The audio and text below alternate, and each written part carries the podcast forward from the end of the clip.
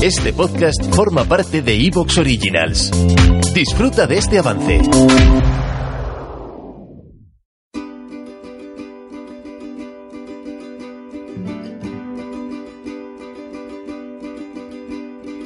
De pronto un ruido, un motivo de celebración. Vienen de frente gigantes de azul,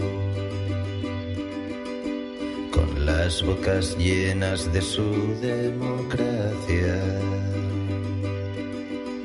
Pero el miedo ha dejado de ser la actitud, suena en cada cabeza un hermoso rum.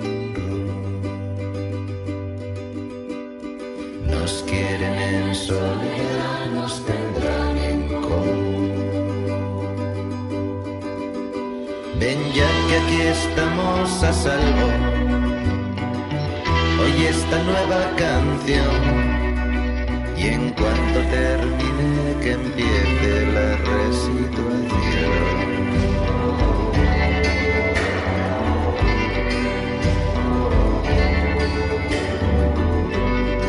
Buenas noches y bienvenidos a un nuevo programa de Ampliando el Debate. Hoy vamos a hablar sobre la protesta que, que ha conmocionado a Europa, sobre todo Francia.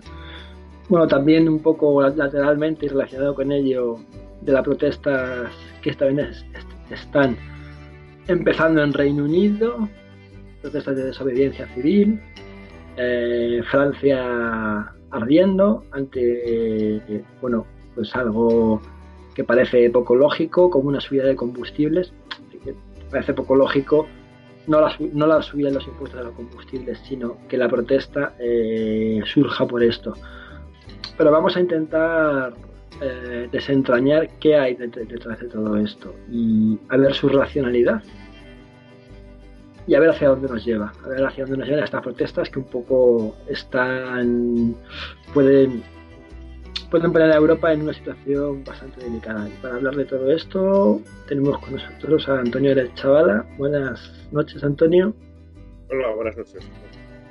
que no necesita presentación, es bueno, geólogo, tiene su blog, ha participado en miles de programas de este tipo y, y bueno, un, un erudito de todo lo de la sostenibilidad, ¿no, Antonio? Bueno, bueno, déjalo en el aficionado. Ah, bueno, aficionado. Vale. Ya quisiera eso. Bueno. mm, Y también tenemos a Jordi Llano. Buenas noches, Jordi. Hola, buenas, buenas noches.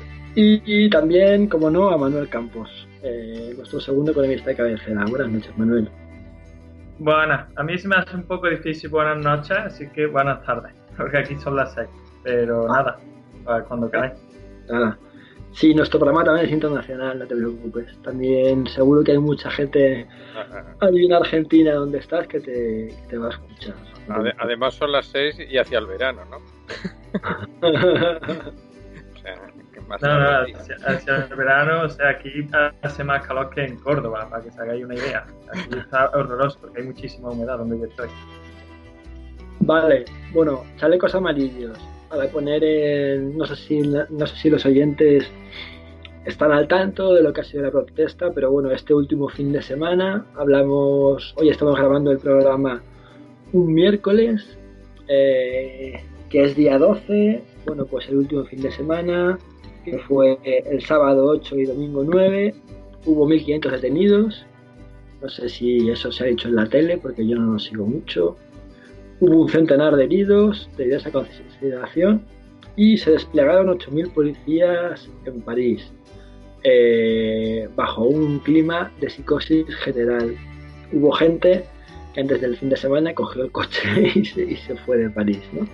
Eh, y, este es, y esta era la cuarta jornada de protestas. ¿no? Y esto estaba pasando, además, cuando Macron, eh, este líder tecnócrata que apareció de nuevo para salvarnos del auge de, de Marine Le Pen ante la debacle del Partido Socialista, ante los escándalos de corrupción de los republicanos de la derecha tradicional. Surgió de la nada como un nuevo tecnócrata, todo el mundo le aclamó, todo el mundo eh, parecía un salvador. Sin embargo, como luego nos contará Manuel Campos, que ha estudiado bastante el tema, eh, Francia, la situación económica es bastante, eh, no mala, pero sí, no sé cómo decir, discreta, mediocre, vamos, bastante mediocre. Y, de repente, pues Macron se ha encontrado con con esta protesta explosiva, ¿no? Una protesta que se puede ver eh, desde una óptica un tanto narcisista, ¿no? Porque eh, lo que uno ve en YouTube es que básicamente las, eh, reivindicaciones de los chalecos amarillos es que la gente ya no puede ir a restaurantes y la gente ya no puede irse de vacaciones. Francia aparte de tener una gran conurbación que es París, con 10 millones de habitantes, muy grande, eh, el resto es una, es una región bastante extensa que para ser dentro de lo que es Europa está bastante despoblada y con bastantes núcleos, etcétera, de población en la que se usa bastante el coche, ¿no?